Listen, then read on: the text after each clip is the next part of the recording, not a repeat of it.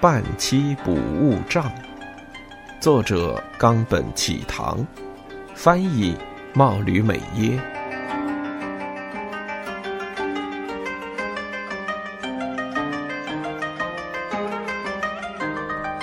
江户明治风俗大师冈本启堂，执笔茂吕美耶。提到冈本启堂这名字。上一代喜欢看戏的日本人，通常会联想到《修禅寺物语》《翻听闽宅邸》等至今仍脍炙人口的歌舞伎剧。而战后出生的现代日本人，则会与《半期补物账》系列小说叠映。生于一八七二年的冈本启堂是地道的江户仔，父亲是直属德川幕府将军的下级武士。身为武士阶级家庭的长男，启堂自幼跟随任职英国驻日公使馆的父亲钻研汉学，还从留英四年担任英国驻日公使馆翻译员的叔父那里习得英文。当时是暗潮汹涌的明治初期，维新派藩阀掌握新政府大权，旧幕府派的武士阶级毫无立足之地。于是，启堂在十二岁升上东京府中学校，现都立日比谷高校时，便立志从事文学。十八岁入东京日日新闻社（经每日新闻社）当见习记者，之后辗转几家报社。二十四岁发表处女作《紫宸殿》独幕剧剧本。三十岁，父亲过世。同年与人合作的剧本首次在歌舞伎座上演，未能获得好评。三十六岁，剧本《白虎队》在明治座上演，家评如潮，这才在日本戏剧界奠定了剧作家的地位。之后接连发表了《修禅寺物语》《鸟边山心中》等名作，终于成为日本首屈一指的新歌舞伎剧作家。四十一岁结束长达二十四年的记者生活后，除了歌舞伎剧本，齐堂也为报纸、杂志撰写连载小说与惊险小说。四十五岁动笔写就的《半期补物账》第一篇《阿文的魂魄》，一九一七年一月发表于文艺俱乐部。以后，直至六十七岁过世前，总计留下了一百九十六篇剧本。六十八篇半期补物账作品，以及数量众多的怪谈小说、江户风俗人情小说。若将冈本启堂的生末年换算为日本年号，便是生于明治五年，末于昭和十四年。换句话说，冈本阿公历经明治、大正、昭和这三个时代。而父母与叔父等人，则是江户幕末时代的人。十二三岁的启堂，每逢元旦必须代表父亲到各处拜年，这是当时士族家庭男儿的例行公事。虽说已有铁道、马车、人力车，东京的交通还是很不方便，无论到哪儿都得徒步前往，而且即便迎着寒风，踏着雪地。身上穿的仍只是一件棉织和服，一件绣有家纹的黑绸外套，外加裙裤、布袜、木屐而已，没有棉内衣，也没有贴身棉裤，更没有围巾、斗篷、帽子。出门时，双手捧着约有十家份的白纸、紫菜等新年礼物；归途时，双手依然捧着十家份的点心、橘子等凡礼。通常元旦当天拜不完，初二、初三便要继续去，因而元旦三天往往无法放风筝、下棋、玩合格纸牌等游戏。不过，有些家庭会招呼带父亲来拜年的孩子进去吃点年饭。东家吃一些，西家吃一些，对当时的孩子来说，这正是拜年的最大乐趣。那时代。立志从事文学的青少年为了糊口，只有进报社一途。报社记者每月薪资十五元。启堂二十一岁便离开父母家独立，在银座某后巷租了一栋，一楼有二席、六席、二席三个房间，二楼有六席房的屋子，租金二元六十五钱。因为是单身，便雇佣了一位女仆。附近没有任何商家，居民不是领受薪俸过日子的人，就是通勤的商家掌柜，要不然便是姨太太身份的女人或教授三弦琴的师傅。除了大街商家前挂有油灯，普通后巷都没有所谓的路灯。一到夜晚，后巷便黑漆一片。这种光景，现今的日本人很难想象。中日甲午战争时，报社发行号外，以百张一钱的价格批给号外小贩，小贩再以每张一钱的价格在街头叫卖。由于没有收音机，也没有晚报，据说战争期间最赚钱的生意人正是号外小贩。当时摄影技术尚未发达，报纸、杂志社都没有摄影记者，只能请画家。依据随军记者自前线寄回的素描，重新绘制图面，制作木刻版本，刊印在报纸杂志上。这些有关明治东京的世态风俗，冈本阿公都如实记载。而他留给后人的另一项成果，则是半期补物账中，经过深级博考、巨细民遗描写下来的江户民风习俗记录。至于阿公的为人，人称日本文坛太上皇的菊池宽，曾在昭和十四年四月的日记中记道：“冈本启堂、冈本加乃子二冈本氏相继去世。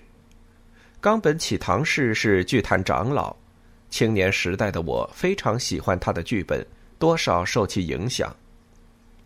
我与启堂氏没有来往，但他应该是个笃实的人。”两三年前，为了建设文艺会馆，我向作家同仁募款。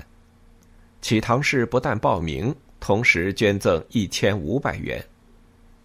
那时，大部分作家只是报名，还未实际捐款。后部的冈本氏这一举动说明了他为人耿直，我很感谢他。附带一提，根据冈本启堂原著改编的电影。总计二十二部，电视单元剧或连续剧则有十五部。最近一部是《新半期部物章》，由真田广之主演，NHK 制作，一九九七年四月播映，共二十一集。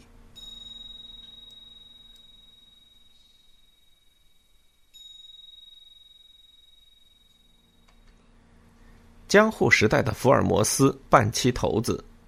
执笔貌履美耶。真实世界里的半期头子是江户时代的卜吏，生于一八二三年十月十五日，其父四十即过世，留下十五岁的儿子、年仅五岁的女儿与三十三岁的太太。半期的母亲终生守寡，饱经风霜的独立将两个孩子拉扯大。十八岁时。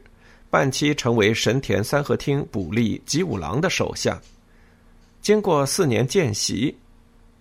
后来吉五郎因霍乱过世，临终交代半期与当时十九岁的独生女阿仙结婚，继承他的家业。于是二十二岁的半期便成为神田三合厅的第二代头子。妹妹阿灿日后成为三弦琴师傅。与母亲住在神田明神下御台所听。任职捕吏期间，半期头子立下不少功勋。四十五岁时，因明治维新而退休。夫妻俩膝下无人承欢，于是收了一个养子。阿仙过世后，半期搬到了赤坂，雇了一个老婢，安闲度日。年轻的冈本启堂与偶然机会认识了半期，时时往返赤坂，听老人家讲述过往的功绩，记载下来，即为半期补物账。明治三十七年（一九零四年的十月），冈本启堂于日俄战争任随军记者期间，半期与世长辞，享年八十二岁。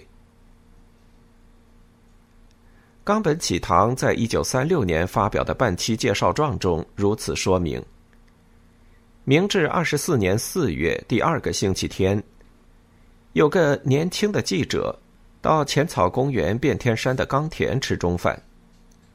赏花时期的星期天，饭馆内人满为患，拥挤到客人的扇盘、干戈互撞的地步。